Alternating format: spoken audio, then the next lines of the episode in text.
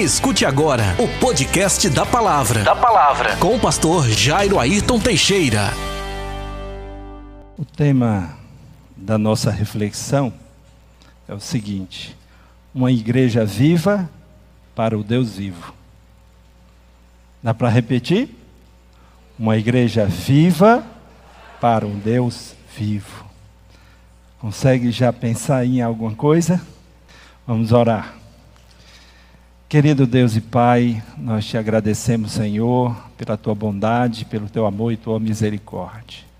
E te suplicamos, ó Deus, que essa palavra, que agora vai ser aberta e lida e explicada, possa produzir algo de Deus na vida de cada pessoa que dela ouvir.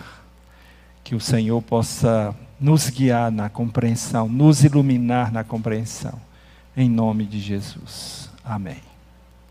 O texto de Abacuque, capítulo 3, verso 2 diz assim: Ouvi, Senhor, a tua palavra e temi. Aviva, ó Senhor, a tua obra no meio dos anos. No meio dos anos, dos anos faze-a conhecida. Na tua ira, lembra-te da misericórdia. O que faz diferença entre um corpo vivo e um corpo morto é o sopro de vida que nele está. Os mortos, e agora eu vou pegar o Salmo 115, de 5 a 7, para ilustrar o morto. Os mortos têm boca, mas não falam. Têm olhos, mas não veem.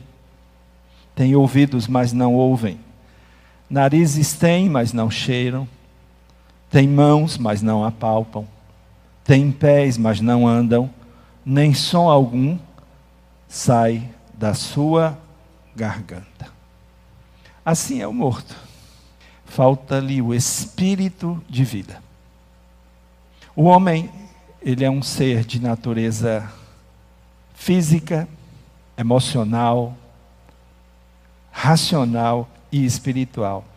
Sendo assim, quando a pessoa vive sem preocupar-se com a sua espiritualidade, de certa forma ela está morta. Se você cuida de todas as áreas da sua vida, mas não ocupa-se também da sua espiritualidade, escute, Efésios capítulo 2, verso 1 diz assim: E vos vivificou, estando vós mortos em ofensas e pecados. Vejam quão grave é essa situação. E vos vivificou, estando vós mortos em ofensas e pecados. Você lembra como era a sua vida antes de se converter a Cristo?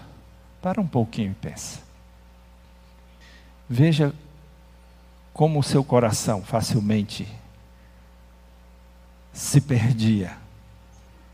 Veja os sentimentos que estavam presentes na sua vida. Veja suas experiências familiares. Veja seus relacionamentos como eram. E vejam quanta diferença Jesus fez na minha vida e está fazendo na sua. A gente pode ouvir um glória a Deus por isso? Eu posso dar testemunho da transformação de Deus na minha vida. Eu posso dar testemunho disso. O que caracteriza uma igreja viva? A presença do Espírito Santo. O que caracteriza uma igreja viva para o Deus vivo é a presença do Espírito Santo. Em 1 Coríntios capítulo 6, de 19 a 20, nós lemos assim: Ou não sabeis que o vosso corpo é o templo do Espírito Santo, que habita em vós, proveniente de Deus, e que não sois de vós mesmos? Porque fostes comprados por bom preço. Glorificai, pois, a Deus no vosso corpo e no vosso espírito, os quais pertencem a Deus. Você pertence a Deus. Você é o corpo vivo de Deus aqui no mundo. Uma pessoa salva, ela é o templo, é a habitação do Espírito Santo. O crente em quem o Espírito de Deus habita deve deixar-se guiar pelo Espírito, deve deixar conduzir pelo Espírito de Deus que nele habita. A vida de Deus pulsa dentro do salvo e o distingue como filho de Deus. A vida de Deus está dentro de você. O próprio Deus, o Senhor, o Espírito, habita em você. Romanos capítulo 8, verso 16 diz assim: O mesmo Espírito testifica com o nosso espírito que somos filhos de Deus. Quem é que testifica com o nosso espírito que somos filhos de Deus? O Espírito Santo que em nós habita. Ele testifica para nós mesmos, com o nosso próprio espírito, de que nós somos filhos de Deus uma igreja viva para o Deus vivo. Não se deixa inclinar para o pecado, não se deixa dominar pelos desejos carnais, mundanos, diabólicos. Por isso ela é uma igreja vitoriosa. A igreja do Senhor Jesus, a igreja do Deus vivo, é uma igreja vitoriosa porque ela está cheia do Espírito Santo, ela está cheia do Espírito de Deus. E ela não se inclina para a carne, ela não se inclina para o mundo, mas ela olha na direção dos céus, na direção de Deus. Uma igreja viva para o Deus vivo está cheia do Espírito Santo. Ela tem compromisso com os valores do reino de Deus e se envolve com o que realmente interessa a Deus. Tem coisas aqui nessa vida que não interessam em nada ao reino de Deus. E nós, a igreja do Deus vivo, vamos nos envolver com aquelas coisas que interessam a Deus. A presença do Espírito Santo na igreja, ela vai transformar cada crente em uma testemunha, em uma pessoa que fala, que testifica do Evangelho, do poder de Deus em Atos, no capítulo 1, nós lemos no verso 8: Mas recebereis poder quando o Espírito Santo descer sobre vós. E sereis minhas testemunhas tanto em Jerusalém como em toda a Judéia e Samaria e até os confins da terra. Uma igreja viva para o Deus vivo se deixa conduzir pelo Espírito Santo. Por mais simples que seja. E eu quero falar um pouco sobre isso a igreja não precisa ser sofisticada, ela não precisa ser cheia de recursos audiovisuais, recursos materiais, recursos digitais. A igreja precisa apenas de crentes cheios do Espírito Santo. Por mais simples que a igreja seja, ela vai realizar a obra de Deus com poder e autoridade no nome de Jesus. O poder da igreja não está nas coisas que ela possui. O poder da igreja não está diretamente relacionada aos recursos que ela tem, mas a presença do Espírito Santo na vida dos crentes, que os faz testemunhar de Jesus, onde quer que eles se encontrem uma igreja viva para o Deus vivo. Ela pode transformar o mundo, ela pode inundar o mundo com amor, com bondade, com misericórdia, com compaixão, com perdão e com a justiça de Deus. Quem é a igreja do Deus vivo? Nós. Nós somos a igreja do Deus vivo. E nós vamos inundar o mundo ao nosso redor. Porque o Espírito Santo está dentro de nós. Aleluia. O que caracteriza uma igreja viva? Além da presença do Espírito Santo, o que caracteriza uma igreja viva é a fé no Deus vivo. A fé.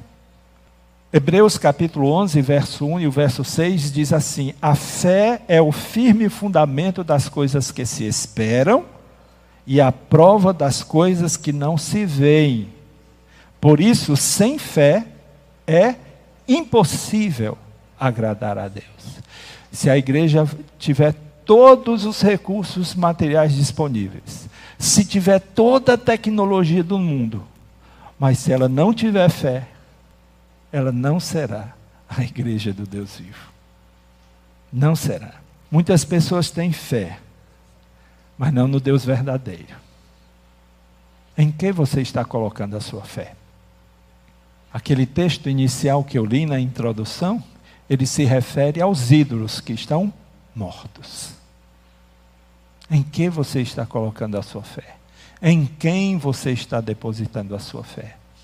A igreja do Deus vivo coloca a sua fé em Jesus, o autor e consumador da nossa fé, naquele que pode salvá-la. Uma igreja viva para o Deus vivo crê num único Deus, no Deus Todo-Poderoso, no Senhor dos Exércitos, no Deus que é invisível, mas é real. Eu lamento dizer, talvez eu vou decepcionar você que está aqui hoje, você que está me vendo, mas eu nunca vi a Deus. Nunca. Eu não tive nenhum episódio de teofania. Nunca. Mas eu creio em Deus, no Deus vivo e verdadeiro. Ele é invisível, mas ele é real. Ele é real. João capítulo 17, verso 3 diz assim: E a vida eterna é esta, que te conheçam a ti só, por único Deus verdadeiro, e a Jesus Cristo, a quem enviaste. O que é a vida eterna? É, o texto responde: a vida eterna é esta, que te conheçam a ti, por único Deus verdadeiro, e a teu Filho, a quem enviaste. Quando você crê em Deus e crê em Jesus, você tem a vida eterna. 1 Timóteo 1,17 diz assim: Ora, ao Rei dos séculos, imortal, invisível, ao único Deus sábio, seja honra e glória para todo sempre. Amém. Esse é o Deus da Bíblia. Esse é o Deus que se revela nas Escrituras. Esse é o Deus em quem nós pomos a nossa fé. A nossa fé está nesse Deus que as Escrituras apresentam. Uma igreja viva para o Deus vivo tem uma fé viva e poderosa. Ela crê no poder de Deus, ela crê no Deus do impossível, ela crê no Deus de milagres, que é capaz de fazer muito mais do que nós pedimos ou pensamos. Deus nos surpreende. Muitas e muitas vezes Deus nos surpreende, porque Ele é generoso, Ele é liberal. As suas bênçãos são abundantes, na verdade, elas são superabundantes. E então nós nos surpreendemos com Deus. Efésios capítulo 3, verso 20 diz: Ora, aquele que é poderoso para fazer tudo mais abundantemente, além daquilo que pedimos ou pensamos. Esse é o nosso Deus. Lucas 1,37. Porque para Deus nada é impossível. Uma igreja viva para o Deus vivo não vive procurando milagres, os milagres de Deus, mas vive aos pés, vive buscando o Deus do milagre. Guarde isso no seu coração. Aqui nós não vendemos milagres. Aqui nós não somos os fazedores de milagres. Eu não tenho o poder de fazer milagre. Desculpe, desculpe se você se decepciona com isso. Mas eu não tenho poder de fazer nenhum milagre. Eu não tenho esse poder. Não recebi esse poder. Mas eu lhe apresento o Deus do milagre. Diante de quem você deve se prostrar. Diante de quem você deve se humilhar. Diante de quem você deve buscar e suplicar. E se Ele quiser, segundo a sua vontade, ele vai fazer o milagre que você espera. Amém? Uma igreja viva para o Deus vivo não se deixa, deixa abalar pelas circunstâncias, pelo que vê, pelo aqui e o agora, mas olha firmemente para Jesus, o autor e consumador da fé, que a inspira, que a conduz na direção da eternidade. O texto de Hebreus, capítulo 12, versos 1 e 2 diz assim: Portanto, depois de eliminar tudo o que nos impede de prosseguir e o pecado que nos assedia, corramos com perseverança a corrida que nos está proposta, fixando os olhos em Jesus, o Autor e Consumador da nossa fé, o qual, por causa da alegria que lhe estava proposta, suportou a cruz, não fazendo caso da vergonha que sofreu, e está assentado à direita do trono de Deus. Queria lembrar para vocês, segundo Jesus, qual foi o maior homem nascido de mulher? Quem foi? João Batista. Segundo as palavras de Jesus, o maior homem nascido de mulher foi João Batista. Quantos milagres João operou? Nenhum. O que comprova que para ser homem de Deus não precisa fazer milagres. É só para deixar claro na sua mente. O que caracteriza uma igreja viva? Já vimos a presença do Espírito Santo? Já vimos a fé no Deus vivo? E agora, a santidade de vida.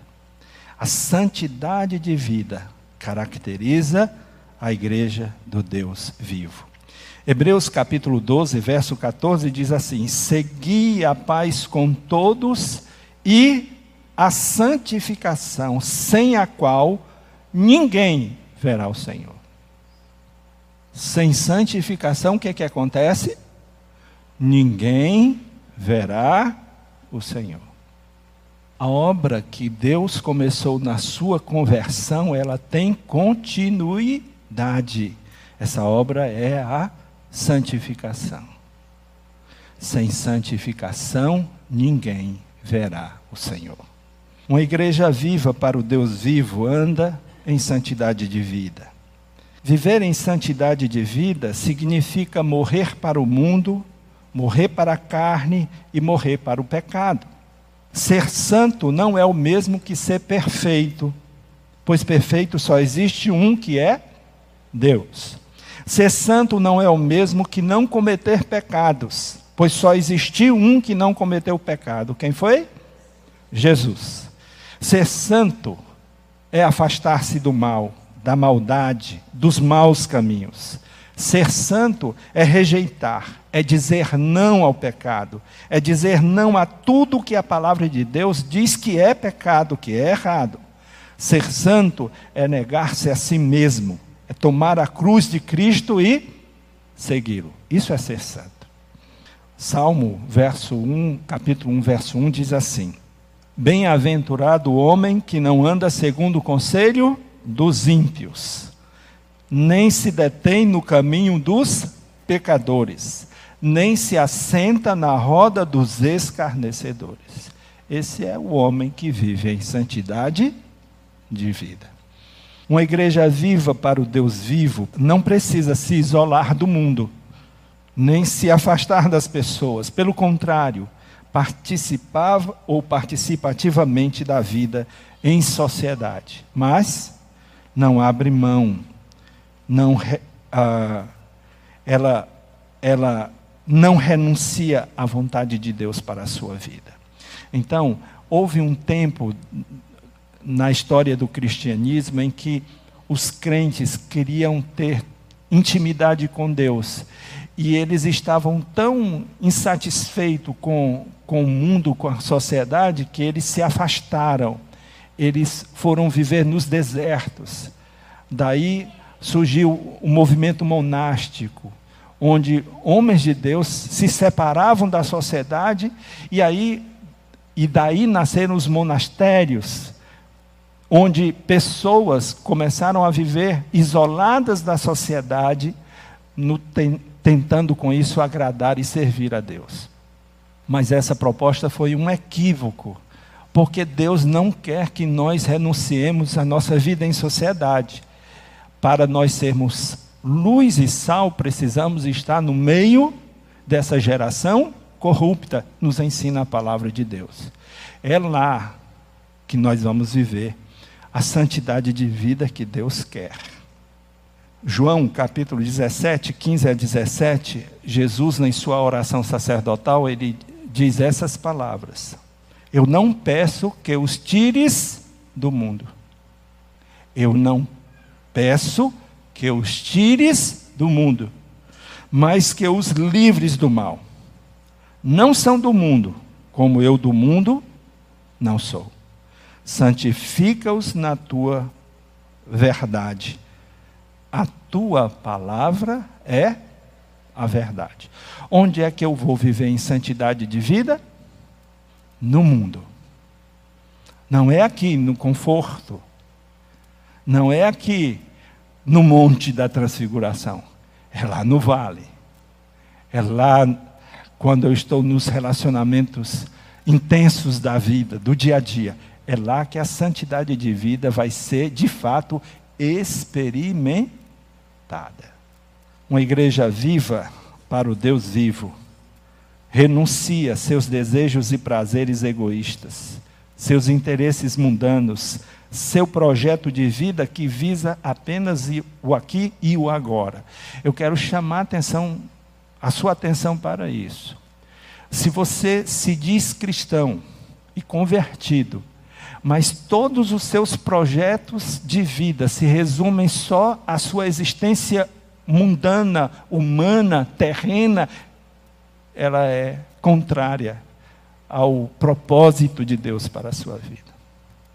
O projeto de Deus é estabelecer o seu reino a partir de nossas vidas. E quando nós somos resgatados, nos é imposta uma responsabilidade, uma obrigação. Paulo vai dizer: sobre mim pesa esta obrigação. Qual obrigação? Pregar o Evangelho. Se no seu projeto de vida não está incluído o reino de Deus, o projeto de Deus para a salvação do perdido, você não está fazendo parte da igreja do Deus vivo. Não como projeto de vida, não como parte da igreja. Preste atenção sobre isso. Lucas capítulo 9, verso 23, palavras de Jesus. E dizia a todos: Se alguém quer vir após mim, negue-se a si mesmo e tome a cada dia a sua cruz e siga-me. Quais são as palavras de Jesus? Negue-se a si mesmo.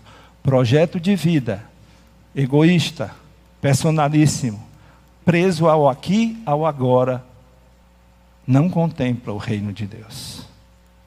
Uma igreja viva para o Deus vivo, anda em santidade, no temor e em consagração a Deus.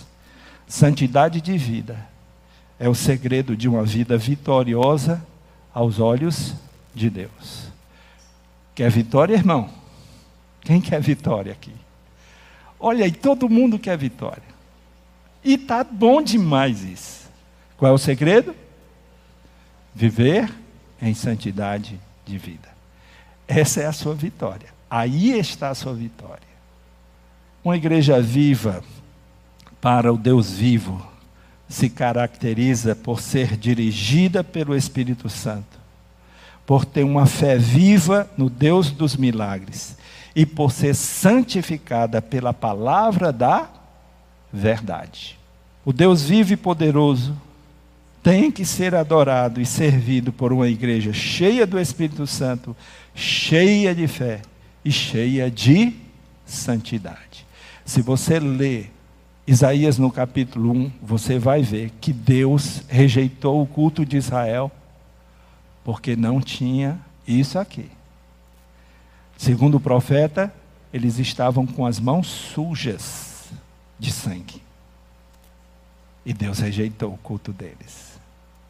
O Deus vivo e poderoso tem que ser adorado e servido por uma igreja cheia do Espírito de Deus, cheia de fé e cheia de santidade. Que hoje nos ponhamos humildemente diante do Senhor e lhe peçamos: enche-nos, Senhor, do teu Espírito Santo. Age sobre as nossas vidas por meio da nossa fé e nos conduz, conduz os nossos caminhos para o centro da tua vontade, em nome de Jesus. Existe entre nós alguém que deseja entregar sua vida para Jesus, para fazer parte da igreja do Deus vivo? Olha que convite extraordinário. Eu estou convidando a você que não tendo tomado sua decisão pública de fé, eu te convido a tomar essa decisão hoje. E esse convite inclui é um chamado ao pertencimento. Você pertencer a algo que é maior do que a sua própria vida. A um projeto que ultrapassa os seus sonhos humanos. A um projeto eterno do reino de Deus. Você precisa de fé. Se com tua boca confessares a Jesus como Senhor e em teu coração creres que Deus o ressuscitou dos mortos, serás salvo visto que com a boca se confessa para a salvação e com o coração se crê para a justificação. Hoje é dia de salvação. Hoje é dia da gente se alegrar na presença de Deus.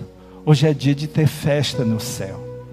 E Deus quer uma grande festa nesse momento por causa da tua salvação.